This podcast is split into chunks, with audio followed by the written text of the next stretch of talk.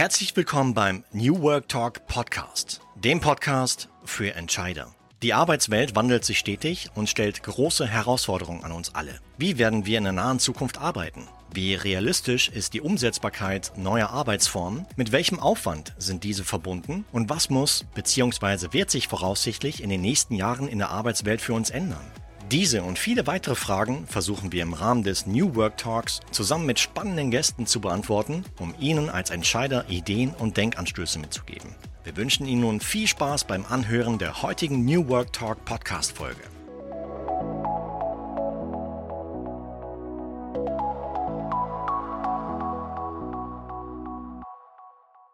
Heute zu Gast im New Work Talk Podcast Jasmin Jabeur. Sie arbeitet bei Fujitsu Technology Solutions und der Arbeitsplatz der Zukunft oder New Work ist einer ihrer Kernthemen bei ihrer Arbeit.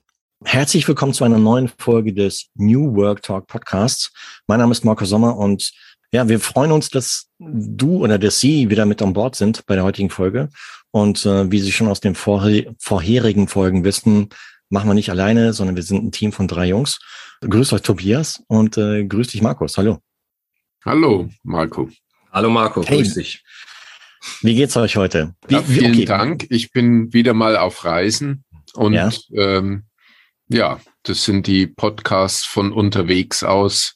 Ich bin wieder bei Kunden und alles, alles gut, alles normal. Okay. Und bei dir, Markus? Wie war so dein Arbeitstag? Du, der war insofern äh, ja höchst spannend, interessant. Äh, ich weiß, ich darf jetzt nicht sagen Anfang des Jahres. Ich sage es trotzdem. Am Anfang des Jahres stellt man die Uhren wieder, äh, ich sage mal zurück beziehungsweise auf neu. Äh, Geht es darum natürlich bei uns die Unternehmensstrukturen neu zu überdenken, rückwirkend zu betrachten, Gutes, Schlechtes analysieren und ähm, ja, dann wieder entsprechende Kurskorrekturen fürs neue Jahr zu machen. Also alles in allem spannend. Und wenn man jetzt in der sporthaften äh, Aussprache bliebe, würde man sagen, ich mache mein Rennrad äh, wieder wettkampftauglich. Und ja, von der Seite her war spannender Tag und ähm, jetzt freue ich mich auf den auf die Interview-Partnerin oder auf den Gast, den wir heute genau. haben. Und genau, dann gehen wir Vollgas. Absolut, ja. Genau, du hast es gerade schon angedeutet. Wir haben heute einen, einen richtig interessanten Gast und zwar die Jasmin Jabeur. Grüß dich, Jasmin. Hallo, ihr drei. Hallo. Ähm, blöde Frage, wie war dein Arbeitstag heute? ich war unterwegs tatsächlich und äh, deswegen war der für mich bis auf den Stress im Stau ganz entspannt. Und hast du Podcast gehört unterwegs? Ja, habe ich tatsächlich. Auch New Work Talk Podcast? Ja, habe ich auch. Yes. Sehr cool, freut uns. Das ehrt uns natürlich und ähm, mich ehrt es ebenfalls, dass, dass du heute mit an Bord bist, weil wir kennen uns bereits aus einem anderen Podcast, den ich gemacht habe, Ende letzten Jahres mit dir, 2021, damals im Sportkontext. Heute lernen wir dich von der, von der beruflichen Seite kennen.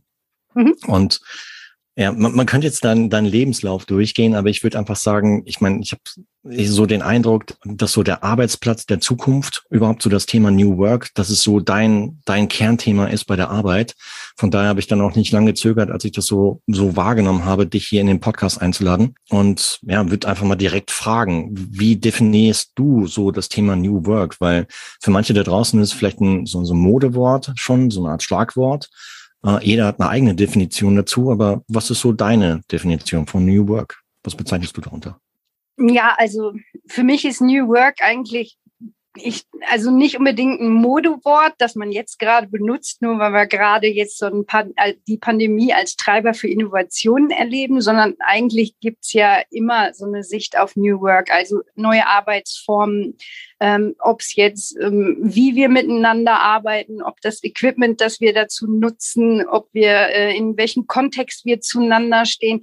Arbeit ist ja wie alles andere auch einem konstanten Wandel unterworfen und somit wird es immer ein New Work, ein Morgen, ein Future Work geben. Deswegen, also ich finde das klar, wie gesagt, er wird jetzt gerade sehr modetechnisch gehypt, aber eigentlich wird es immer New Work irgendwie geben, über das wir reden müssen, weil auch Arbeit unser Arbeitsplatz ist Innovation, Entwicklung, Technologie, Fortschritt immer wieder unterworfen in den verschiedensten Bereichen, die auch immer wieder neu gedacht werden müssen. Hm, ich habe gesehen, du arbeitest bei Fujitsu.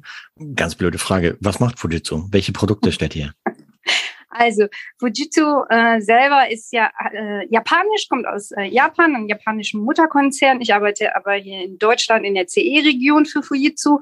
Und ähm, wenn man Fujitsu sagt, dann denken die meisten an Fujitsu Siemens. Da gab es mal eine Partnerschaft. Die haben ja zusammen dann Laptops, äh, Notebooks, äh, Storage, Hardware und ähnliches äh, produziert. Aber irgendwann haben sie es nicht mehr gemacht. Und inzwischen ist es auch so, dass Fujitsu ähm, kein reiner Produzent mehr ist, sondern wir bieten auch ganz viele Dienstleistungen, Services um IT, um den Arbeitsplatz, ähm, um SAP, um Microsoft-Produkte, also eigentlich alles, was man so aus der IT-Welt irgendwie kennt.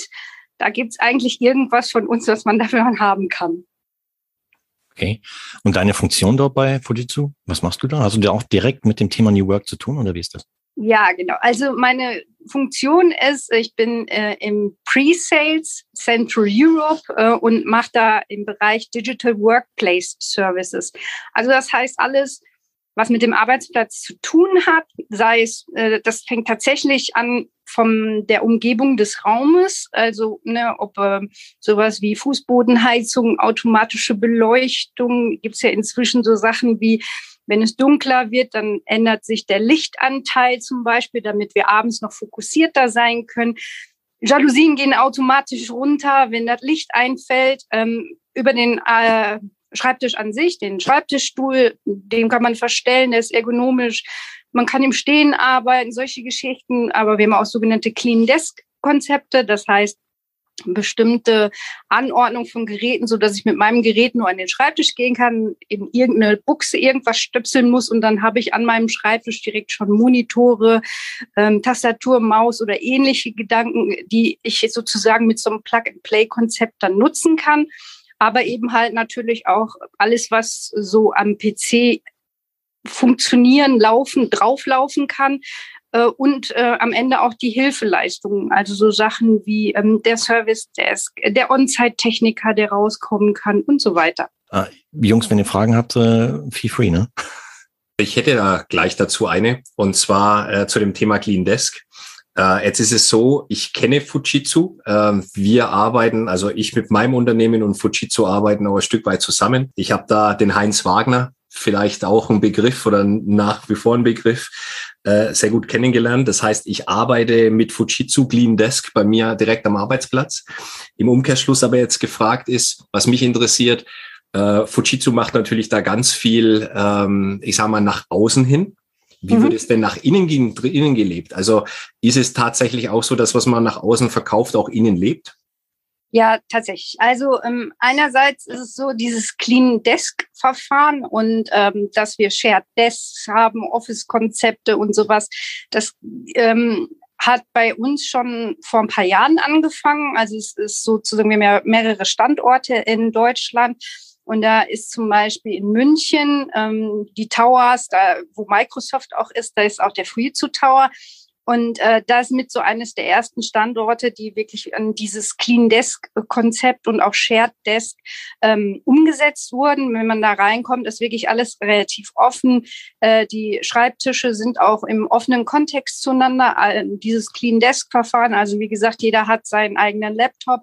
Wir haben alle so ein so eine kleine Box, da ist dann unsere Maus, Tastatur und ähnliches anderes Equipment drin, was wir haben. Und dann hat jeder so ein eigenes Schränkchen mit so einem Zahlencode und da ist das dann drin, äh, weil mit nach Hause nehmen wir Maus und Tastatur die meisten nicht und äh, manche andere Dinge. Wir nehmen meistens nur unseren Laptop mit nach Hause. Ähm, ja, und äh, wir haben eigene, sagen wir so, so, so kleine Meeting Areas, also wenn wir wirklich Calls haben äh, oder kleine Think Tanks, wo man dann wirklich mal für eine Call Session reingehen kann oder eben, wenn man zu zwei, zu dritt, zu viert mal ein Meeting haben möchte, das äh, relativ ruhig ist. Wir haben auch in den Meetingräumen ähm, sind die Wände beschreibbar mit so Stiften, dass man auch relativ schnell ähm, ja da kreativ sein kann ähm, alles über automatische Buchungssysteme, die wir schon, ne, also meistens bucht man schon morgens, bevor man ins Office geht, seinen Arbeitsplatz. Äh, muss man aber nicht. Man kann noch erst vor Ort gucken, ist einer da frei und dann sitzt man sich dahin. Also man hat verschiedene Möglichkeiten, an die ganzen Räume und Sachen so zu kommen. Ähm, also das wird schon gelebt. Ähm, und jetzt durch die Pandemie wurde das dann auch noch stärker getriggert. Also äh, in der Pandemie wurden wir tatsächlich relativ schnell alle nach Hause verfrachtet. Es gab tatsächlich auch ein Betretungsverbot für die äh, Niederlassungen. Und ähm, in Japan zuerst wurde dann entschieden, okay, ähm, wir wollen auch gar nicht mehr so, dass alle wirklich zurückkommen, dauerhaft. Ne? Also dass es dauerhaft wirklich für jeden Platz, jeden Tag da ist, sondern es, ich glaube, in Japan wurde es zuerst gemacht, da wurden tatsächlich 50 Prozent der Büroarbeitsplätze komplett abgebaut. Die anderen sind halt alle nach diesem Shared Desk Konzept buchbar, in Anführungsstrichen. Und so ist das in Deutschland jetzt inzwischen auch. Also ähm, klar, jetzt in der Pandemie haben wir bestimmte Regeln. Man darf nur aus bestimmten Gründen in die Offices. Ne, jetzt sind wir, glaube ich, in, in, irgendeinem Status wieder, äh, da, den kriegt man aber immer mitgeteilt. So, und die, also ich persönlich, ähm, ich bin schon vorher ein Mobile Worker gewesen. Also ich war auch schon vorher die meiste Zeit im Homeoffice. Für mich war das jetzt nicht so eine wahnsinnig große Umstellung. Aber es gibt halt andere Funktionen wie eben HR oder ich glaube auch viele Account Manager und so, die haben eigentlich viel mehr äh, in den Niederlassungen gearbeitet und die sind dann relativ schnell auch alle ins Homeoffice. Für die war das dann alles relativ neu. Ähm, aber das hat eigentlich so ganz gut geklappt. Und äh, in der Pandemie wurde dann jetzt auch entschieden, ähm, jeder Mitarbeiter von Fujitsu äh, darf eben in, also hat das Recht auf Homeoffice innerhalb von Deutschland. Also ich darf überall in Deutschland mich irgendwo in Café, was weiß ich, hinsetzen und darf da arbeiten. Ähm, das äh, kann mir keiner mehr nehmen. Das haben wir jetzt vertraglich sozusagen zugesichert bekommen. Ähm, wenn wir in andere Länder oder so gehen, dann müssen wir das vorher entsprechend genehmigen lassen. Da muss man natürlich die ganzen rechtlichen Bedingungen noch im Hintergrund natürlich betrachten. Ne?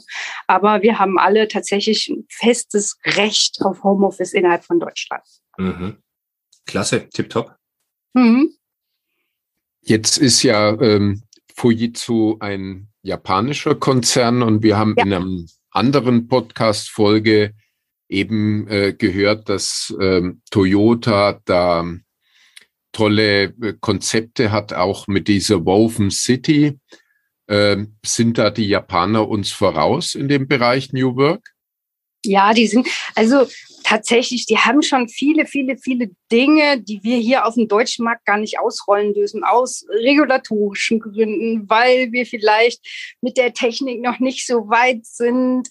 Also es gibt wirklich in Japan echt viele Innovationen, gerade was so Sachen wie künstliche Intelligenz, ähm, äh, zum Beispiel beim Workplace-Bereich, es gibt tatsächlich in Japan schon so automatische Übersetzungsservices. Also das heißt, wenn ich am Service Desk anrufe, dann ist im Hintergrund eine KI, die in Real-Time beide Seiten übersetzt.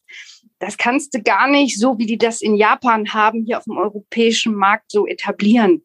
Also, ne, da ist ganz, ganz viel in der Wolke und da gucken wir uns natürlich auch immer wieder an, so was können wir hier adaptieren, was macht Sinn überhaupt, weil ähm, das, was so in Japan gefragt ist, ist teilweise hier gar nicht gefragt und umgekehrt. Also die Märkte sind schon unterschiedlich. Und deswegen haben wir natürlich auch in den einzelnen Ländern tatsächlich auch unterschiedliche Angebote. Und manchmal ist es dann halt auch wirklich so, wenn ein Kunde hier aus Deutschland, der überall Niederlassungen hat, ähm, unterschiedliche Bedürfnisse dann auch abdecken will, dass wir da mit den einzelnen Entities in den einzelnen Ländern sozusagen zusammenarbeiten, um dann in dem Land diese Option anbieten zu können, weil der Kunde das in diesem Land natürlich für seine Mitarbeiter braucht, in anderen Ländern aber halt nicht zur Verfügung steht. Ähm, ich habe eine Frage, weil du das gerade eben gesagt, dass ihr im Prinzip vertragsmäßig fixiert habt, dass ihr Homeoffice machen dürft. Als das so beschlossen worden ist, äh, wie, wie kam das bei der Belegschaft an? Wie kam das bei den Kollegen an? Haben die Party gemacht? Und was mich ebenfalls interessieren würde, wäre, ähm, inwieweit man vielleicht auch seitens der Unternehmensleitung hat, wie so, so ja, Produktivitätsmessungen gemacht hat und vielleicht festgestellt hat, welchen, welchen Effekt das hat, ja. Weil es also, ist ja also schon, schon ein großes Vertrauen, ja, in die Belegschaft. Ja, ja, ja, das auf jeden Fall. Also ich denke, äh, so was ich so mitbekomme, also wie gesagt, für, bei mir, ich war ja eh schon, ich bin seitdem ich da arbeite, Mobile Worker, für mich war das jetzt nicht so die Wahnsinnsinnovation, ne? aber so im Umfeld habe ich schon mitgekriegt, äh, wie viele das auch gut finden. Klar, es gibt immer Menschen, die für die passt es einfach nicht, weil die haben nicht das Equipment zu Hause. Ähm, ich habe Kollegen, die sagen aber auch ganz ehrlich, ich kann mich zu Hause nicht konzentrieren, wenn meine Kinder da rumlaufen. Oder ich habe Kollegen, die sagen, ganz ehrlich, wenn ich zu Hause arbeite, dann fehlt mir dieser Rahmen. Dann arbeite ich einfach, bis irgendwann mal jemand kommt und äh, mir sagt so, ey, jetzt ist aber mal schon Schlafenszeit in, auf, also wenn er aber ins Büro geht, dann hat er da irgendwie einen Rahmen und dann fällt es ihm auch leichter, sozusagen das dazulassen. Also es gibt immer unterschiedliche Bedürfnisse, unterschiedliche Voraussetzungen. Und wie gesagt, für die meisten ist es aber schon so, dass sie das total super finden, dass sie auch die Flexibilität, die damit einhergeht, super finden. Ähm, hat natürlich auch so seine Schattenseiten und ähm, da müssen dann natürlich auch die ähm, Leute entsprechend so ein bisschen nachlernen oder merken, okay, da muss ich noch so ein bisschen nachjustieren, das fällt mir nicht so leicht, solche Geschichten. Also, aber wie gesagt, der Gro ist schon sehr zufrieden und die Standorte bleiben ja auch Ne? Das heißt also, selbst wenn ich jetzt so ein Mitarbeiter bin und sagen würde, äh, oh nee, also Homeoffice geht gar nicht, dann habe ich ja die Möglichkeit, äh, in die Niederlassung zu fahren und dort einen Schreibtisch zu besetzen. Ähm, bisher kam es noch nie irgendwie zu Problemen, dass nie genügend da waren, weil eigentlich, so sagen wir, die Mehrheit wirklich schon das Homeoffice-Angebot nutzt. Ich stelle mir vor, dass es vielleicht auch nicht für jeden etwas, oder? Dass man remote arbeitet. Weil ich kann mir vorstellen, dass da vielleicht bei manchen Mitarbeitern halt schon ein Schreckmoment war oder auch so überhaupt der, der Lernprozess dann sich selbst organisieren zu müssen. Ja? Was vorher im Prinzip durch diese feste Office-Struktur, ähm, fester Arbeitsplatz etc. halt vollkommen gegeben war. Wie, welche Erfahrungen habt ihr so gemacht? Oder hast du vielleicht in deinem Umfeld festgestellt? Ja, also ich meine, dadurch, dass ich ja ein Workplace-Architekt bin, komme ich ja mit ganz vielen anderen ähm, arbeitenden Menschen zusammen, die ja alle irgendwie dieses Thema zumindest in den letzten zwei Jahren irgendwie hatten. Und so, was ich so mitbekommen habe, ähm, ist eigentlich für die meisten, die meisten Firmen haben ja wirklich noch diese stark hierarchische Führung. Das heißt, da ist immer irgendein Hannes, der sagt mir, was ich zu tun habe, in welchem Rahmen, wann ich das liefern muss und so weiter. Punkt. Das ist, das ist eine klare Struktur. Das ist ein Rahmen, der mir gegeben ist und in dem Rahmen kann ich mich bewegen. Und jetzt plötzlich fällt der Rahmen weg. Jetzt wird mir vertraut. Jetzt soll ich alleine plötzlich alles irgendwie organisieren. Jetzt muss ich mich organisieren. Ne, ähm, ich glaube, für viele war schon ein Problem, dass sie jetzt sich nicht mehr anziehen und fertig machen müssen, um zur Arbeit zu fahren, ne? sondern dass sie sich teilweise einfach im Schlafanzug dahingesetzt haben und dann abends bemerkt haben, ey, ich habe den ja eigentlich gar nicht ausgezogen. Ne? Dann sich so Rituale zu schaffen. Ähm, okay, auch wenn ich das Haus jetzt nicht verlasse, zumindestens gehe ich morgens duschen und ziehe mich anständig an, sowas in der Richtung. Ne? Ich habe tatsächlich Telefonkonferenzen mit Kollegen gehabt, die plötzlich einen riesigen Bart hatten die einfach echt da überhaupt gar nicht mit klargekommen sind. Ne? Jetzt so eine eigene Struktur zu schaffen. Und ich glaube, das ist auch für viele Menschen erstmal schwierig. Ne? Ich denke, wenn du 30 Jahre schon im Arbeitsleben stehst, ne, du hast in einer hierarchischen Struktur angefangen zu lernen, und du hast halt immer so gemacht und plötzlich sagte einer so, hier, schön, ne, ich, hier hast du dein Laptop, was weiß ich, Hobelbank, geh nach Hause, mach in den Keller und äh, in zwei Wochen ist Abgabezeitpunkt, ne, dann hast du mir was entsprechendes zu liefern. Manche werden ja tatsächlich auch kontrolliert, die müssen trotzdem noch irgendwelche hm, Excel-Files oder in irgendein System sich immer trotzdem noch online ein- oder ausloggen oder sonstige Geschichten. Aber im Grunde genommen dürfen die meisten durch das Remote-Arbeiten das ja schon so ein bisschen selber bestimmen. Ja, und jetzt sind da Menschen, die 30 Jahre fremdgesteuert war, sag ich mal, und jetzt sollen die das plötzlich alleine machen. Das ist ja erstmal wie Tag und Nacht. Und für die meisten habe ich so wahrgenommen, ist es eigentlich so, die wissen erstmal gar nicht, was sie damit so anfangen sollen. Meine, klar, es ist eine äh, Herausforderung jetzt für Führungskräfte, wie kriege ich die Leute motiviert und so weiter und so fort. Aber die ganzen Mitarbeiter, die sitzen da mit genau so einem Fragezeichen im Gesicht. Ne? Weil ja, und häufig ist ja auch so, dann kriegen die schönes neues Equipment dahingestellt. Also tatsächlich in der Pandemie sind viele gekommen haben gesagt, so, wir müssen jetzt ganz schnell auf virtuelle Clients, damit ja auch wirklich überall und das muss ja sicher sein und was weiß ich. Ja, dann kriegen die dann einen Laptop. Viele haben die nach Hause geliefert bekommen, damit sie auch nicht in die Niederlassungen müssen. Und dann steht da plötzlich ein ganz neues Gerät und ne, dann müssen sie erstmal gucken, oh Gott, wie melde ich mich da überhaupt an? Das ist ja jetzt völlig anders. Und ähm, fühlten sich halt viel alleingelassen. Die wussten teilweise, also viele haben extrem viel Zeit erstmal damit verbracht, überhaupt mit dieser ganzen neuen Technologie überhaupt klarzukommen. Ich weiß also, erste Calls zum Beispiel so in Teams, da sind viele überhaupt gar nicht reingekommen, weil sie überhaupt gar nicht wussten, wie geht das. Und ich muss auch ganz ehrlich gestehen, ähm, in dem Tempo, in dem es ging, war es auch selbst für mich, obwohl ich ja computeraffin und technikaffin bin, auch manchmal ganz schön schwer. Ne? Dann kriegst du, wird dann schnell hier irgendwas ausgerollt, damit alle remote zuverlässig arbeiten können. Und dann hast du da auf einmal ein Bundle neuer Programme und du sitzt zu Hause, keiner ist direkt bei dir, den du mal fragen kannst. Weil ich denke mal, wenn du ins Büro gehst, dann hast du da vielleicht da hinten mal einen Kollegen und da mal einen Kollegen, gehst mal schnell hin, das ist immer, geht das bei dir auch nicht? ne? So. Oder was mache ich falsch? Und dann, weiß ich nicht, war das bei uns so, dann gab es mal zwei, drei Klicks, ach, guck mal, musst du da draufklicken und dann geht das hier so. Und dann hast du zumindest jemanden. Und jetzt sitzen die Leute da alle ganz allein zu Hause. Und für viele ist das auch schwierig, dann um Hilfe zu bitten und zu sagen so, hey, ne, ähm, ich komme da jetzt gar nicht mit klar mit der Technik. Ne? Klar wurden dann, also bei uns zum Beispiel wurden dann vermehrt ähm, neue Office-Sessions und ähnliches angeboten, wo man sich immer wieder einwählen konnte und zuhören konnte und aber auch Fragen stellen konnte. Gab es feste Termine und so weiter. Also bei uns wurde das schon versucht abzufangen, aber ähm, ich kann so aus meiner Erfahrung sagen, ich persönlich ich bin eher so ein so ein Anfassmensch. Lasst mich ausprobieren und wenn ich dann nicht weiterkomme, dann hilf mir an der Stelle.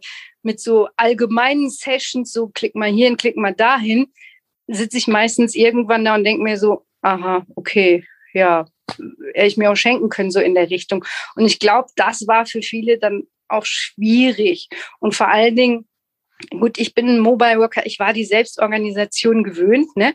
Aber die hatten dann nicht nur neues IT-Equipment, die hatten nicht nur neue Umgebung, sondern eben halt auch eine neue Eigenverantwortung. Eine, eine Sache, die die viele überhaupt gar nicht kennen. Und dann sitzen die da allein auf weiter Flur, haben eigentlich niemanden, den sie ansprechen, weil eigentlich ja alle anderen in der gleichen Situation sind. Und die Führungskräfte dann auch wieder, sie sind ja in der gleichen Situation. Die müssen sich ja jetzt auch erstmal neu umdenken. Wie kriege ich, wie erreiche ich die jetzt alle und, und wie organisiere ich das? Ne? Also ich habe so ein bisschen bei vielen äh, Überforderungen einfach und so ein bisschen Fragezeichen im Gesicht gesehen. Und habt ihr den Mitarbeitern dann geholfen? Dabei? Ja, ja, klar. Ich meine, bei uns intern äh, ist, wir haben natürlich verschiedenste Stellen, die man entsprechend anreisen kann. Und wir sind ja auch immer so ein bisschen an den Kollegen dran und äh, wenn dann irgendwo gehakt hat, gab es dann tatsächlich dann neue Angebote. Also am Anfang gab es dann halt, sagen wir mal, eine Handvoll Angebote und dann wurde halt klar, okay, damit kommen die Leute nicht klar, wir brauchen jetzt halt mehr. Und dann gab es dann hinterher schon einen ganzen Blumenstrauß und manchmal eine halbe, äh, äh einen halben äh, Blumenladen hinterher sozusagen. Also es wurde dann schon aufgebaut und auf die Ansprüche oder äh, die Anforderungen, die plötzlich da waren, wurde dann noch was drauf gemacht. Bei uns gab es dann auch noch weitere Lernportale zum Beispiel, die hinzugefügt wurden und solche Geschichten, die dann noch relativ schnell aufgekauft wurden, damit man dann noch mal reingucken kann und so. Ähm, in anderen Firmen weiß ich aber, dass dann trotzdem die Leute da immer erstmal noch standen und überhaupt gar nicht wussten, was, was sie jetzt machen und da auch gar nicht so richtig weitergekommen sind, weil eigentlich alle in dem gleichen Status irgendwie waren und eigentlich gar keiner irgendwie so einen richtigen Plan hatte. Und ich glaube, das ist, hat aber jetzt nicht nur unbedingt was mit der Pandemie so zu tun. Klar, da war der Innovationszyklus einfach viel kürzer. Und es wurde viel, viel mehr Innovation innerhalb eines kurzen Zeitraums auf die Leute gegossen, sage ich mal. Ähm, es ist ja generell so, ne, der irgendwie ein IT-Entscheider, die Konzernleitung, irgendein Management entscheidet, ach, wir machen jetzt auch mal das Internet oder wir machen jetzt auch mal virtuelle Clients. Dann setzt sich da irgendein IT-Gremium zusammen, äh, dann wird das irgendwann ausgerollt und dann, wenn du Glück hast, gibt es dann noch vielleicht irgendeine Schulung oder irgendein Portal, wo du dich durchklicken kannst, was dir dann erklärt, wie es geht. Aber dann sitzt du da. Und äh, ich glaube, das ist häufig so ein Problem. Man denkt, man ist ganz innovativ, man macht neue Dinge, aber nimmt eigentlich die Menschen, die hauptsächlich betreffen, nämlich die Mitarbeiter, die dann den ganzen Tag mitarbeiten müssen, gar nicht so richtig mit. Und die sitzen dann da erstmal und dann sind das dann hinterher Technikverweigerer oder kleine Kinder, weil die irgendwann keinen Bock mehr haben und einfach sagen, ey, Teilnehmer, was soll ich hier? Ne? Oder eben, sie werden zu nervenden Leuten, weil die ständig irgendwelche Hilfehotlines oder ähnliches anrufen. Also das ist so, denke ich, finde ich aber so ein übergreifendes Thema. Da würde ich nochmal ganz gern drauf eingehen, weil, ähm, wie, wie, du richtig sagst, das ist teilweise eine Überforderung, weil einfach viel Schnelles, Neues kommt.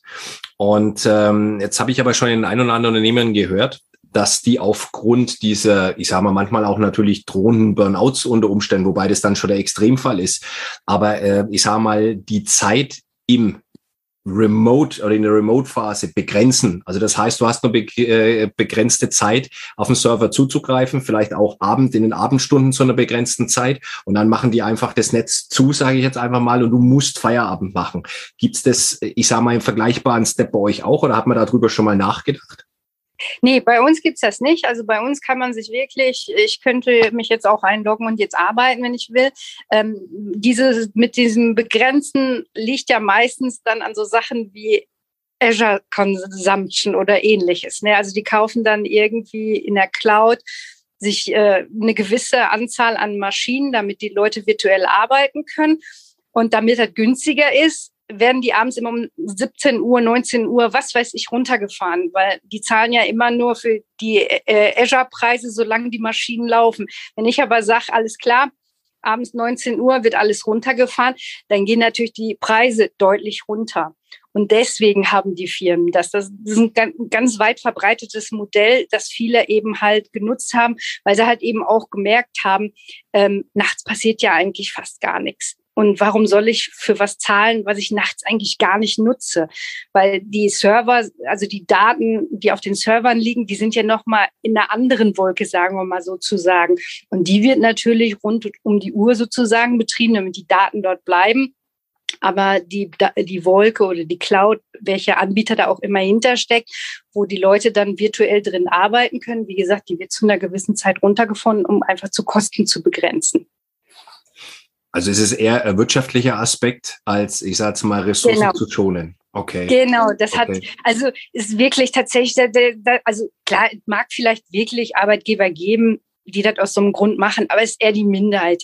Die Mehrheit macht das wirklich, um Kosten einfach zu sparen, weil ähm, klar, gibt inzwischen, sagen wir mal, Microsoft ist ja jetzt zum Beispiel auch hinterhergesprungen, hat hier Viva entwickelt, diese äh, Mitarbeiterplattform, die trägt äh, meine Termine, mein Wellbeing und ähnliches und die mir dann vorschlägt, hey Leute, macht doch jetzt mal eine Pause, weil ich habe da gemerkt, dir geht jetzt nicht mehr so toll. Das gibt es natürlich auch und äh, gibt es auch von vielen anderen Anbietern, die da jetzt rein steppen äh, und irgendeine App oder Applikation oder ähnliches.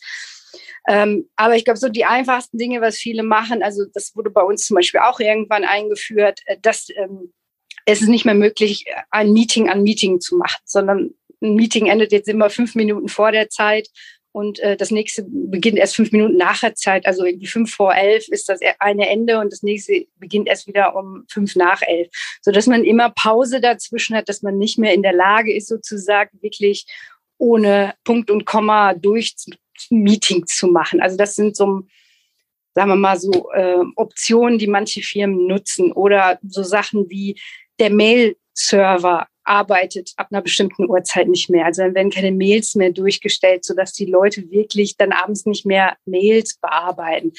Das sind alles so Methoden, die manche Firmen versuchen. Jetzt ähm, mal eine Frage zu einem äh, Punkt, äh, den wir kennen, der kritisch ist, auch bei anderen Firmen, und zwar ist das das Onboarding. Mhm. Wie habt ihr das gelöst? Ihr bekommt ja jetzt auch neue Kollegen. Habt ihr da einen besonderen Ansatz? Sind die dann doch präsent am Anfang oder erfolgt das alles virtuell? Also wie, wie löst ihr das Thema, neue Kollegen zu integrieren? Also wie jetzt genau der Onboarding-Prozess ist, kann ich dir aus meiner Sicht nicht sagen, weil tatsächlich der Onboarding-Prozess innerhalb der Firma, da habe ich jetzt sozusagen meine Finger nicht drin. Äh, ich mache das nur im Rahmen, also für, für Kunden ähm, springe ich da ein, weil ich zum Beispiel auch Automatisierung und künstliche Intelligenz und solche äh, Orchestrierungssachen äh, am Arbeitsplatz übernehme. Und da ist tatsächlich der Onboarding-Prozess immer so der erste hochgelobte Prozess, den man sagt, ah, den wollen wir jetzt automatisieren, damit das mal super läuft. Und da kenne ich mich so ein bisschen aus, aber wie das jetzt von A bis Z bei uns läuft, kann ich dir nicht sagen. Ich weiß nur, ähm, dass alles, was äh, innerhalb der Pandemie angefangen hat, tatsächlich wirklich seinen Laptop nach Hause geliefert hat oder sie hatten, haben einen festen Termin bekommen, wo sie in der Niederlassung sich den abholen konnten und äh, dann wurde das, also das meiste haben sie wirklich per Postpaket nach Hause geschickt bekommen. Und dann gab's halt, weil wir haben ja auch duale Studenten und Azubis und so, selbst die hatten dann tatsächlich auch eine virtuelle Begrüßung. Und manche haben dann auch berichtet, dass sie nach drei Monaten das erste Mal halt wirklich jemanden in Fleisch und Blut gesehen haben. Einfach durch die Pandemie bedingt. Ja, und wie machst du das dann bei Kunden? Also funktioniert der automatische Onboarding-Prozess oder was sind da die Vorteile oder die Nachteile? Also die Sache ist ja die, ähm, Prozesse automatisieren kann man ganz viele. Mm, was, also die meisten Kunden kommen da und sagen, erstmal, ja, wir möchten eigentlich, dass unsere Standardprozesse automatisiert werden, sondern fange ich erstmal an, okay, was sind denn eure Standardprozesse? Wo glaubt ihr denn, hättet ihr den meisten Benefit für den Mitarbeiter und für euch halt eben auch, weil es geht ja immer um produktiver sein wenn man gerade Mitarbeiterprozesse irgendwie äh, automatisiert oder künstliche Intelligenz da helfen lässt. Und ähm, meistens ist es so, dass sie dann sagen, das sind unsere Standardprozesse, aber wenn man dann so eine Erhebung macht, haben die gar keine richtigen Prozesse. Und dann ist eigentlich immer so der erste Schritt zu gucken, äh, dass sie überhaupt einen festgelegten, etablierten Prozess erstmal haben, weil das ist so das Wichtigste in der Automatisierung. Also ich kann nicht einen Prozess einführen, indem ich ihn automatisiere, sondern der muss eingeführt sein, der muss laufen, mindestens ein halbes Jahr, sagt man, muss er im Betrieb gelaufen sein, damit ich ihn hinterher maschinell ablaufen lassen kann. Und dann hat es natürlich schon Vorteile. Wenn ich so einen gut etablierten Prozess habe, dann ist es meistens so, dass dann ähm, ein Vorgesetzter sagt, okay, ich habe jetzt jemand neuen, dann wird der Prozess angestoßen, dann liegen da Personas sogenannte Personas hinter. Also, weiß nicht, sagen wir, ist jetzt jemand in der Finanzbuchabteilung, dann weiß man die in der Finanzbuchabteilung, das sind Desktop-Mitarbeiter, dann ist hinterlegt, okay, ein Desktop-Mitarbeiter kriegt automatisch einen neuen stationären PC, der kriegt eine Tastatur, eine Maus, kriegt das Paket äh, Finanz auf seinem Rechner eingespielt. Ähm, der braucht einen Zugang für die Bereiche XYZ. Äh, also es ist dann genau hinterlegt, was er bekommt. Das stößt dann der äh, Vorgesetzte an und dann laufen da tatsächlich automatisiert Beschaffungsprozesse hinter, die halt eben genau diese Dinge alle irgendwie anfordern. Ähm, die ne, wird dann über ein Warenkorbsystem automatisch sein Equipment bestellt und äh, wenn das dann irgendwann da ist, äh, ein Mitarbeiter gibt dann ein, ja, hier, der PC ist jetzt hier angekommen. Dann wird sozusagen der Softwarebetankungsprozess ausgerollt, automatisch und so weiter. Also das ist halt sehr individuell.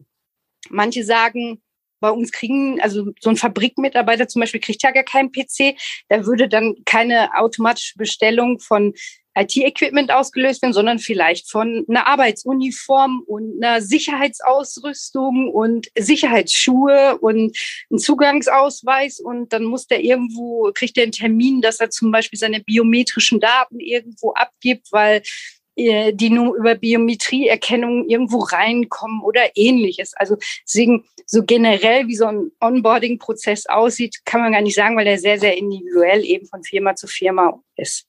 Jetzt hat mir ein Vögelchen namens Marco vorhin äh, was gesagt, dass du eigentlich äh, ja remote gearbeitet hast bei Excellence. Mhm. Und zwar warst du mit dem Wohnmobil unterwegs äh, über einen gewissen Zeitraum und hast dann wirklich hundertprozentig remote gearbeitet. Ja. Ähm, welche Erfahrungswerte hast du da für dich persönlich? Ich meine, du hast gesagt, du warst schon immer remote oder hybrid tätig. Ja. Ähm, ähnlich geht's mir persönlich auch. Deswegen haben wir, glaube ich, da weniger Schwierigkeiten wie der ein oder andere. Aber welche prägnanten Erfahrungswerte hast du denn da sammeln können? Ja, also für mich war, also ich bin generell so ein Mensch, der gern, ganz viele Dinge ausprobiert. Und ich hatte immer viel diesen Begriff Workation äh, gelesen, ne? also im Urlaub arbeiten sozusagen. Und äh, dieses ähm, wirklich auf der Straße sein und trotzdem arbeiten zu können, fand ich schon interessant. Wie kriegt man das hin? Wie kann man das vereinbaren? Und ähm, ich war dann halt eine Woche in Frankreich mit so einem Camper-Van unterwegs und hatte dann auch mein Equipment mit, hatte das dann auch vorher mit meinem Chef äh, entsprechend abgesprochen und äh, einfach so zu gucken, okay, ähm, wie ist die Abdeckung? Kriege ich überall überhaupt Netz? Ähm, weil manchmal ist es ja auch so, wenn du so mit so einem Camper-Van unterwegs bist, dann steckst du irgendwo im Stau und erreichst vielleicht gar nicht den nächsten Standplatz, wo du eigentlich arbeiten möchtest. Das hatte ich nämlich tatsächlich dann auch mal, nämlich dann auf eine Raststätte gefahren und habe mich ähm, sagen wir mal, so ein bisschen in die hinterste Ecke gestellt, so dass man nicht unbedingt jeder sieht, was ich jetzt da gerade mache. Und habe dann im Camper Van äh, übers WLAN, was ja tatsächlich an vielen Raststätten in Frankreich zur Verfügung steht, habe ich mich dann da eingeloggt und habe dann da meine Calls gemacht. Manche habe ich dann halt auch direkt die Ausstattung des Camper-Vans. Also da war auch ähm, eine Docking Station und dass die Programme tatsächlich auch wie so über Apple Connect äh, funktionierten. So habe ich dann tatsächlich, während ich durch die französischen Alpen gefahren bin, habe ich dann ein Team-Meeting gehabt und solche Geschichten. Und das fand ich natürlich total toll, dass ich äh, einfach in dem Moment gar nicht örtlich gebunden sein muss, aber trotzdem produktiv sein kann. Entschuldigung, wobei das ist ja auch genau der Inbegriff von New Work. Also ich sage mal, genau. dieser, dieser Übergang, dieser Flow im Prinzip vom Arbeiten zum Leben.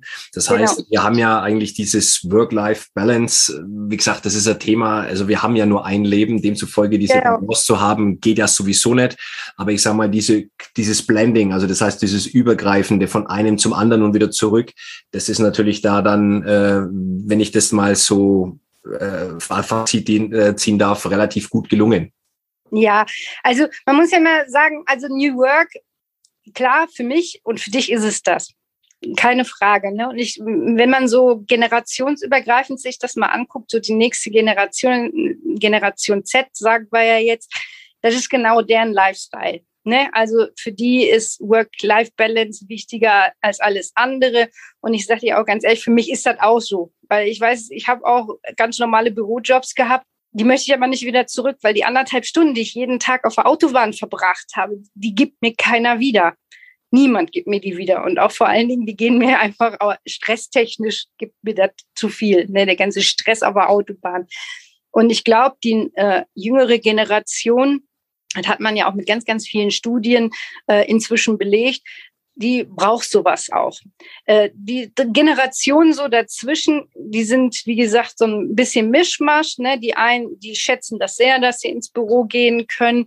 Die schätzen es auch. Ähm, also ich habe mich die Tage mit jemandem unter, der hat gesagt, der braucht eigentlich diese Fahrt zur Arbeit hin und zur Arbeit zurück, um umswitchen zu können. Also für ihn ist das wirklich ein Prozess, so okay, äh, morgens, ich fahre da jetzt hin, ich gehe jetzt zur Arbeit, ich mache das und das und dann ist er in seiner Arbeit drin und nachmittags macht er das Gleiche. Ne, er geht dann, sagt er, macht die Tür zu und dann versuche ich das auch da zu lassen. Die brauchen diese, diese Trennung. Und für die ist das Work-Life-Balance, dass sie das auch da lassen können. Die können das nicht, wenn sie oben irgendwo oder irgendwo eine Ecke mit einem Schreibtisch haben und sie sehen da die Blätter liegen, das ist für die kein Abschließen, dann ist für die die Arbeit nicht erledigt, dann haben die immer das Gefühl, die müssen noch tun. Deswegen glaube ich, klar, für die Mehrheit ist das wahrscheinlich so, aber es gibt immer genügend Leute, für diesen New Work was völlig anderes.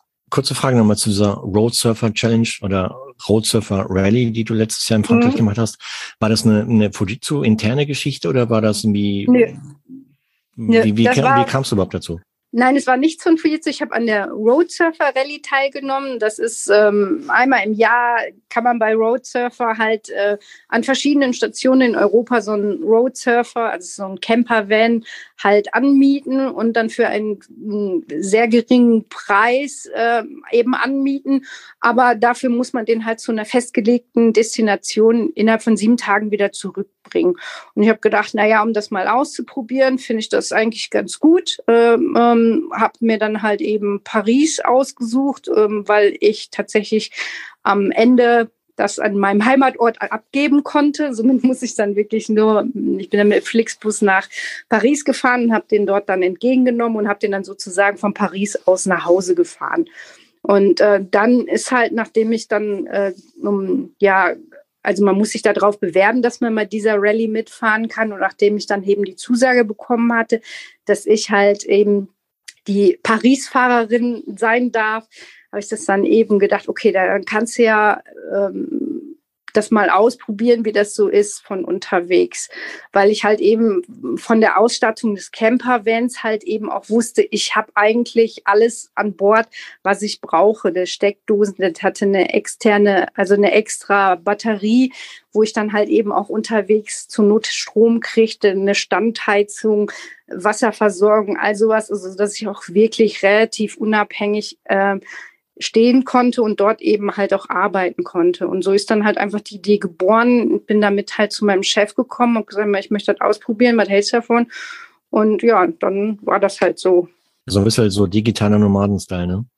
Genau, ja, ist, also ne, ich bin ich selber, ich bin auch kein Mensch, sagen wir mal so, der sich unheimlich an einen Ort bindet, sondern ich bin auch so ein Weltenbummler und deswegen fand ich das halt einfach gut, das einfach mal so ausprobieren zu können, ob das überhaupt auch so meins wäre. Weil natürlich ist das nicht ganz so komfortabel wie zu Hause an seinem Schreibtisch zu sitzen. Ne? Ist natürlich schon eine andere Nummer.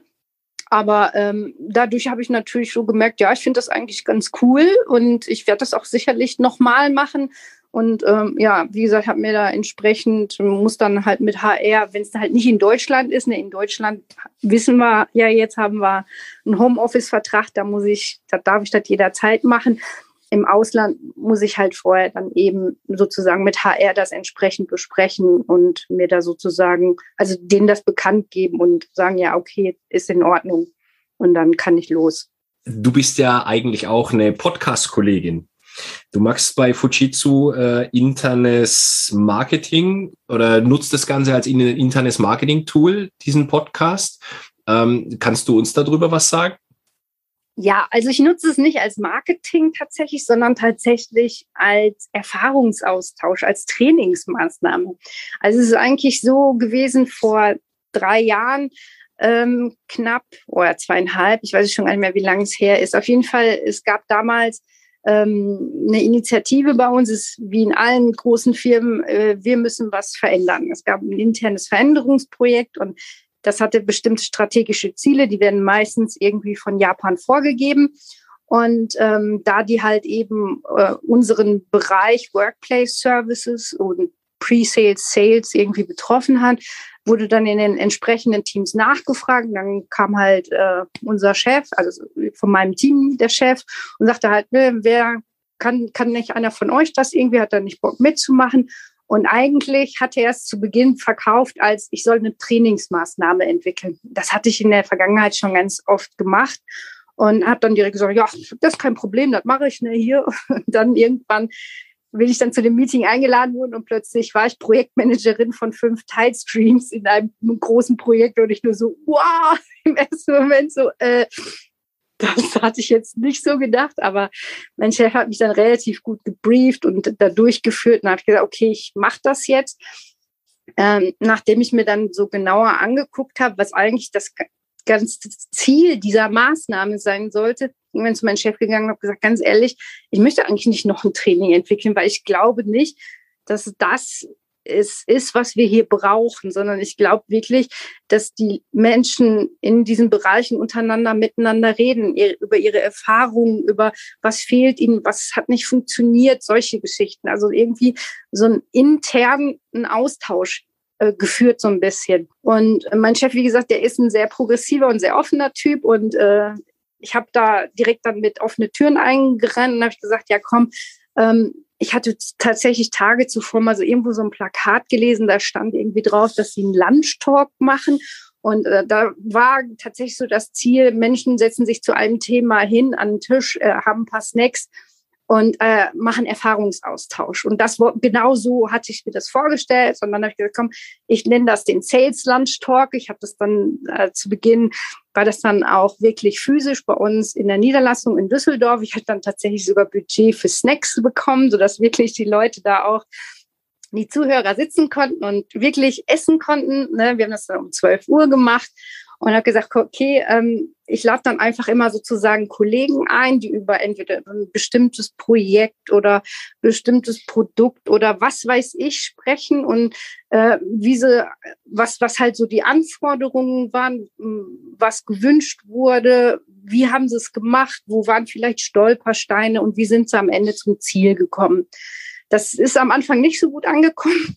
Tatsächlich gab es unheimlich viele Bedenken. Ähm, ich hatte dann auch richtig Schwierigkeiten, so meine ersten Referenten zu finden und war dann doch irgendwann total happy, als ich dann wirklich zwei bereit erklärt, mir gerade im Projekt äh, dann doch zu sprechen und ähm, ja, dann haben wir es auch aufgezeichnet, weil halt eben so der Hintergedanke war, ähm, in der Filial, also in der Niederlassung können ja immer eine gewisse Anzahl Leut von Leuten sein. Aber das soll dieses Wissen und diese Erfahrung sollten schon allen irgendwie zur Verfügung gestellt werden. Und da hat tatsächlich mein Chef angefangen, das zu rekorden. Und ähm, ja, dann kam die Pandemie irgendwann, dann durften wir ja nicht mehr in die Niederlassung. Und dann haben wir wirklich hin und her diskutiert, was machen wir jetzt? Und äh, im Grunde genommen habe ich gesagt, ja, okay, wir können es ja auch eigentlich virtuell machen. Und ähm, es gab auch, ähm, also ich habe das auch so wie ihr relativ offen gestanden, habe gesagt, so Leute, wenn ihr Ideen habt, wenn ihr Änderungsvorschläge habt, dann kommt auf mich zu. Und ähm, weil ich habe das ja auch noch nie gemacht, ne? Und ich wollte aber schon was finden, was die Leute dann auch annehmen können, wo sie dann auch Lust haben, ihre Erfahrungen auszutauschen. Und habe dann eben halt auch gesagt, ne, wenn ihr euch da was besser vorstellen könnt, dann sagt Bescheid. Ja, und tatsächlich kann dann irgendwann mal so eine Rückmeldung, äh, einen coolen Podcast hast du da, aber eigentlich ist das ja gar kein richtiger Podcast. Und so, hä, wie, das ist kein, hä, Podcast eigentlich? Weil so war es eigentlich gar nicht von mir gedacht, sondern ich wollte eigentlich wirklich sozusagen nur wie so als Host fungieren und äh, die Referenten machen das Ganze alleine. Ja, dann sagten die, nee, also in so einem Podcast ist da immer so einer, der moderiert und ne, der leitet das Ganze sozusagen und der fragt sozusagen die Gäste aus. Und ich so, aha, also soll ich das jetzt auch noch moderieren? Okay. Ja, und dann habe ich das dann tatsächlich mit dem nächsten Gast dann auch so gemacht, dass ich mich vorne hingesetzt habe und mit ihm dann im Vorfeld auch das Thema besprochen habe und dann habe ich halt angefangen, das echt zu moderieren. Mein Chef hat das wieder aufgenommen und dann kam dann so die ersten Rückmeldungen, ja, so ist super und klar hier und da. Und dann gab es noch weitere kleine Tipps. Ja, und dann ist das dann so ins Virtuelle irgendwann gekommen. Ja, und jetzt äh, bin ich tatsächlich Podcasterin, ähm, im Moment wirklich im monatlichen Rhythmus. Jetzt wird es auch so langsam angenommen. Also am Anfang hatten wir natürlich nicht nur Probleme, die Referenten zu finden, sondern Zweiter Stolperstein für die Menschen war halt auch, ähm, sie dürfen live Fragen stellen. Also sie sitzen da und können tatsächlich live, ähm, äh, wir hatten einen mit Mikro, der stand, das war damals mein Student, der Christian, äh, der ist dann durch die Reihen gelaufen, hat die Leute rekordet. Heute ist es halt so, ähm, äh, über mache ich, erst habe ich es über Zoom und jetzt über Teams gemacht. Und äh, dann können die über den Chat Fragen stellen und ich lese dann immer die Fragen dem jeweiligen vor. Und auch da haben sie die Möglichkeit zu sagen, äh, dass ich das nicht mit ihrem Vornamen vorlese, die Frage, sondern als anonym. Weil tatsächlich so beim ersten Podcast war es dann auch so, dass keiner Fragen gestellt hat. Dass der, also dass der Student mit dem Mikro da stand, aber keiner wollte irgendwie Fragen stellen. Und nachdem dann tatsächlich wir die Aufnahme ausgemacht haben, sind plötzlich alle auf die Referenten los und haben alle ihre Fragen gestellt. Ne? Und dann standen wir da so, so hä? Ihr, ihr habt doch Fragen, warum habt ihr die nicht gestellt, ne, als das Mikro lief? Und dann haben dann halt viele auch gesagt, ja, sie hätten Angst, tatsächlich, dass Vorgesetzte sich das irgendwie anhören und dass sie Repressalien äh, irgendwie zu fürchten hätten. Also sie hatten wirklich Angst, das hätte irgendwie negative Auswirkungen auf sie, wenn jemand ihre Meinung hört oder vielleicht kritische Fragen oder ähnliches. Ne? Und dann, wie gesagt, habe ich dann halt irgendwann gesagt, okay, dann machen wir es eben halt so, dass im Podcast gar nicht zu hören ist, wer diese Fragen stellt, so dass es wirklich von jedem die Frage sei, könnte das, die aber das loswerden können. Und tatsächlich haben sie es dann auch mit diesem Anonymstatus irgendwann genutzt. Und jetzt ist es aber auch inzwischen so, ähm, dass sie das nicht mehr verlangen. Also dass sie tatsächlich, dass es okay ist, dass ich sage, hey, der Marco fragt, bla bla bla. Ne? Das ist für die völlig in Ordnung. Und äh, jetzt ist es auch wirklich so, dass sie tatsächlich auch da mal selber kommen und Themen haben oder so. Also, aber das ist so ein Prozess gewesen. Und jetzt ist das tatsächlich wie so eine Institution intern. Aber grundsätzlich eine coole Idee, eine super Idee. Im Prinzip so eine Art Unternehmenspodcast, ja, nur intern. Also der nicht genau. nach außen tritt, aber dennoch halt ähm, ja, äh, die Mitarbeiter up to speed hält, äh, über gewisse Themen auch mit involviert äh, ist ein super geniales Instrument, finde ich klasse. Ja, tatsächlich äh, hilft es auch, dass die äh, Kollegen sich untereinander mehr vernetzen. Ne, was ja gerade durch das Virtuelle jetzt ganz stark in den Hintergrund gerät, ne, weil wir sehen uns alle nicht mehr. Aber jetzt plötzlich ist da so ein Instrument. Also ich hatte letztes Jahr einen Kollegen als Referenten, der hat danach mich einen Tag später angerufen und hat gesagt, mein Gott, mein Telefon hat nicht mehr stillgestanden. Sagte, hätte ich das gewusst, hätte ich mir keine Termine. Sagte, ich bin abends um sieben Uhr rausgegangen und wirklich, ich habe nur telefoniert. Danach sagt er, mein Telefon sagt er, ne? Und der ist diesen Monat jetzt wieder mein Gast, kam dann auch wieder mit ganz vielen Themenvorschlägen und dann haben wir, also ich mache dann sozusagen immer mit denen zusammen Auswahl und ne, sag, oh ja, das finde ich interessant. Also ich versuche ein bisschen mitzumodellieren, aber äh, generell sage ich immer, du sagst nur das, was du sagen willst. Ne? Auch wenn Fragen kommen, du musst da nicht darauf antworten. Es ist dein Talk und ich werde dein Thema jetzt nicht irgendwie versuchen, irgendwie zu begrenzen, zu beschneiden oder irgendwas. Und ähm, tatsächlich äh, sind dann, kamen dann auch wirklich schon Kollegen zu mir, ey, der hat mir dann plötzlich bei meinem Projekt geholfen, weil der hat im Talk das gesagt und dann habe ich den hinterher angesprochen und cool, das hat mir so geholfen. Also die nutzen das auch wirklich, um sich untereinander zu vernetzen. Und genau das war es eigentlich auch, was ich wollte, ne? dass die untereinander über diese Dinge reden einfach. Ja, das möchte ich auch nochmal unterstreichen. Also finde ich eine super Idee, auch das, was da, also was der Marco gesagt hat. Und auf der anderen Seite ist es natürlich auch, dass es eine Chance ist, in einer dezentralen Situation, in der wir uns momentan befinden, natürlich auch auf die Unternehmenskultur einzuzahlen, weil das ist wir, dieses Zusammengehörigkeitsgefühl, ja, was jetzt vielleicht physisch nicht machbar ist, aber dann trotzdem auf einer Distanz digital möglich ist. Das ist natürlich eine gute Geschichte. Und von der Seite her drücke ich dir natürlich da für die Zukunft äh, ja ganz doll die Daumen, ja. Ja, danke dir. Ja, im Moment ist ja tatsächlich dieses Wissensmanagement für viele ein Problem. Ne? Also gerade in der virtuellen Geschichte. Ich mache ja, äh, ich war letztens auch auf einem Kongress, wo relativ viele IT-Entscheider waren. Und da war das tatsächlich auch so ein Hauptproblem, das Sie genannt haben. Ne? Wissensmanagement, Wissensweitergabe. Sie wissen teilweise gar nicht, wie sie es organisieren sollen oder sie haben es an ganz vielen Stellen liegen und das ist unübersichtlich und was weiß ich das ist im Moment echt ein Schmerzpunkt bei vielen. Und äh, da müssen wir, glaube ich, also das ist, glaube ich, mit noch eine der großen Herausforderungen im Moment. Aber das ist ja, wie eben schon erwähnt, ein Podcast ein super Instrument. Also ja. wer, wer da vielleicht draußen Hilfe braucht, einfach melden hier. Auf LinkedIn zum Beispiel. Tobias, du hast noch eine Frage. Ich frage ja immer gern nach dem Blick nach vorne. Ah, den hätte ich jetzt äh, auch gestellt, du. wo, wo stehen wir in, äh, Jasmin, wo stehen wir in fünf Jahren? Also gibt es gewisse Entwicklungen, die sich verstärken oder Dinge, wo du merkst, ähm, da, da wird man vielleicht eher wieder hm, aufs bisherige zurückgehen. Äh, was sind so aus deiner Sicht eben in dem Bereich New Work äh, die Trends? Ja, also klar, im Moment hybrides Arbeiten, der Megatrend und ich glaube auch nicht, dass der abreißen wird. Ich glaube, der wird sich schon noch fortsetzen, in Anführungsstrichen. Die Offices werden nicht aussterben, weil, wie schon erwähnt, es werden immer Leute die Offices aus irgendwelchen Gründen brauchen. Es gibt ja auch genügend Berufe, die gar kein Office haben, sondern die jeden Tag ins Krankenhaus kommen müssen. Also die aussterben werden die nicht.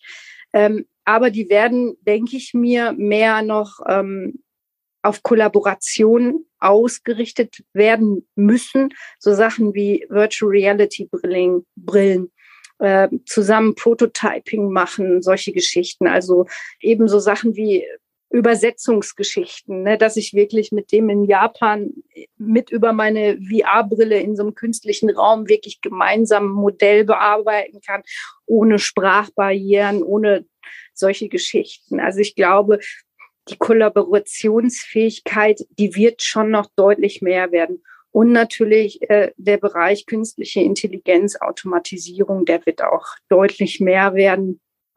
Aber auch da wieder, ne, die ethische Schiene ist für viele noch ein Problem, äh, sowohl, glaube ich, äh, in den Firmen an sich, aber auch die Mitarbeiter an sich, ne, weil die Ängste, die alle so haben, ja, irgendwann macht ein Roboter meine Arbeit, die sind natürlich immer noch da und die müssen wir auch irgendwie, ja, sagen wir mal, behandeln und müssen das auch auf einen guten Konsens bringen, sodass ähm, die Menschen und die Mitarbeiter diese Technologie als das empfinden, was sie ist. Sie soll eigentlich uns nur von repetitiven, langweiligen Aufgaben eigentlich befreien, sodass wir wirklich die Zeit haben für die wirklich kreative und wirkliche Brainarbeit, sagen wir mal so. Es wird alles smarter werden. Also so Sachen wie, ich meine, du und ich, wir haben so eine nette Sportuhr, die schon ganz viele Funktionen hat. In Zukunft wird da wahrscheinlich ein biometrischer Chip noch drin sein der mich dann automatisch an der Tür in meinem Office identifiziert über drei verschiedene biometrische Parameter. Äh, wahrscheinlich wird er auch noch meinen PC entloggen und dann über den biometrischen Chip wird es wahrscheinlich dann noch Daten geben, dass es mir gerade nicht so gut geht. Und dann kriege ich wahrscheinlich noch eine Benachrichtigung, hey, mach mal Pause oder was weiß ich. Also ich glaube, in solche Richtungen wird das dann auch noch gehen. Also, dass vieles einfach auch smarter über irgendwelche Module miteinander redet und mir am Arbeitsplatz entweder Türen öffnet, äh, irgendwelche Sachen zur Verfügung stellt, Sicherheitsdaten äh, oder mir Sicherheitszugriffe gewährt, also sowas in der Richtung. Aber auch, wie du eben schon gesagt hast, so ein bisschen so in Richtung Metaverse, ja. Ja, genau. Also ich glaube schon, dass das Metaverse schon eine valide Option ist. Wir müssen jetzt mal schauen, wie wir es ausbauen. Ne? Jasmin, hey, vielen, vielen, vielen Dank für die Zeit, die du heute genommen hast. Das war sehr, sehr interessant. Wir haben einiges gelernt. Äh, auch dein Blick in die Zukunft finde ich echt klasse. Auch intern habt ihr natürlich auch eine riesige Chance, weil ich meine, Mutter in, in Japan, ich habe es damals selber gelernt, Japan war zu dem Zeitpunkt, was, was Telekommunikation, also wir reden jetzt hier 2000, äh, anging, war es locker drei, vier Jahre vor Europa. Und ähm, da hatte ich so den Eindruck gewonnen, dass halt so Innovationen in Japan, in Asien beginnen und dann so über Amerika Richtung Europa schwappen. Und mhm. ähm, da dürfen wir echt gespannt sein, was so alles in Zukunft auch hier in Europa ankommen wird. Wenn jetzt interessierte Hörerinnen und Hörer mit dir Kontakt aufnehmen wollen, wie, wie können die das? Ja, also ich bin natürlich auf LinkedIn im Karrierenetzwerk zu finden oder man kann mir ja auch gerne eine E-Mail schicken, jasmin.jabeur.fujitsu.com. Ja, das mhm. sind so die gängigen Methoden. Ich würde gerne auch noch den, den Link zur Website von Fujitsu halt mir reinpacken, weil ja. vielleicht äh, sind auch interessante Stellenausschreibungen aktuell, so dass ja, auf jeden draußen Fall. sich jetzt äh, ein näheres Bild auch von Fujitsu halt haben machen können. Ich meine, auch das mit dem Homeoffice-Vertrag finde ich klasse. Äh, ist auch zeitgemäß. Dadurch äh, ist vielleicht Fujitsu auch für Sie da draußen ein interessanter Arbeitgeber und einfach mal auf der Website schauen im Stellen was, was für offene Stellen ausgeschrieben sind und äh, dann vielleicht bei Interesse direkt bewerben. Auf jeden Fall. Vielen, vielen Dank. Und ähm, ja, ich würde vorschlagen, lass uns immer mal ein Follow-up machen äh, in, weiß nicht, zwei, zwei Jahren oder so, wenn wir dann so sehen, welche, welche Trends, die du eben so leicht skizziert hast, sich vielleicht bis dahin schon etwas mehr angebahnt haben, um zu sehen, ja, wie sich auch das ganze Thema New Work bis dahin weiterentwickelt hat und äh, würde uns freuen. Ja klar, können wir gerne machen und dann reden wir mal über den Arbeitsplatz, der dann der Zukunft ist. Ne? Oh ja, oh ja, das wird spannend. also, bis dahin habt eine gute Zeit und äh, vielen, vielen Dank nochmal. Ja, dann schönen Restarbeitstag heute. Ciao, ciao. Ciao. Tschüss.